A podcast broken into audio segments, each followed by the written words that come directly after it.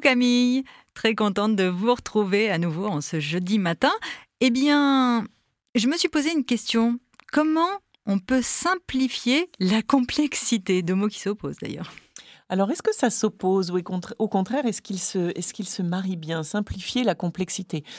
D'abord, peut-être définir ce que signifie exactement complexité.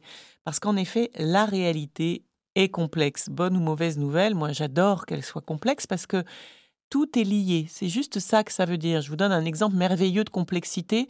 L'engrais sonore. Au printemps, vous savez que les oiseaux euh, voilà, chantent, euh, augmentent leur volume euh, de chant et leur quantité de chant et aussi les, variantes.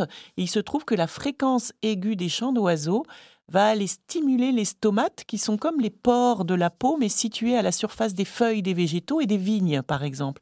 Et donc, quand le chant d'oiseau, euh, la fréquence aiguë vient stimuler les stomates, ça va faciliter la photosynthèse, qui va donc stimuler la pousse euh, des vignes, etc. Et puis à l'été, eh bien vous voyez, l'engrais sonore diminue, le chant des oiseaux baisse, et du coup, c'est effectivement la période où, au contraire, les végétaux ont besoin de fermer leurs stomates pour garder au maximum le taux d'humidité euh, dans la période estivale plus sèche.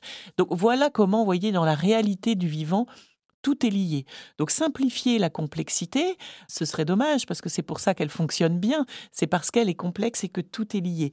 On voudrait parfois faire parfaitement complet ou complètement parfait. Eh bien, une des façons euh, de simplifier la complexité, notamment dans les relations, c'est en tout cas d'être clair sur son intention.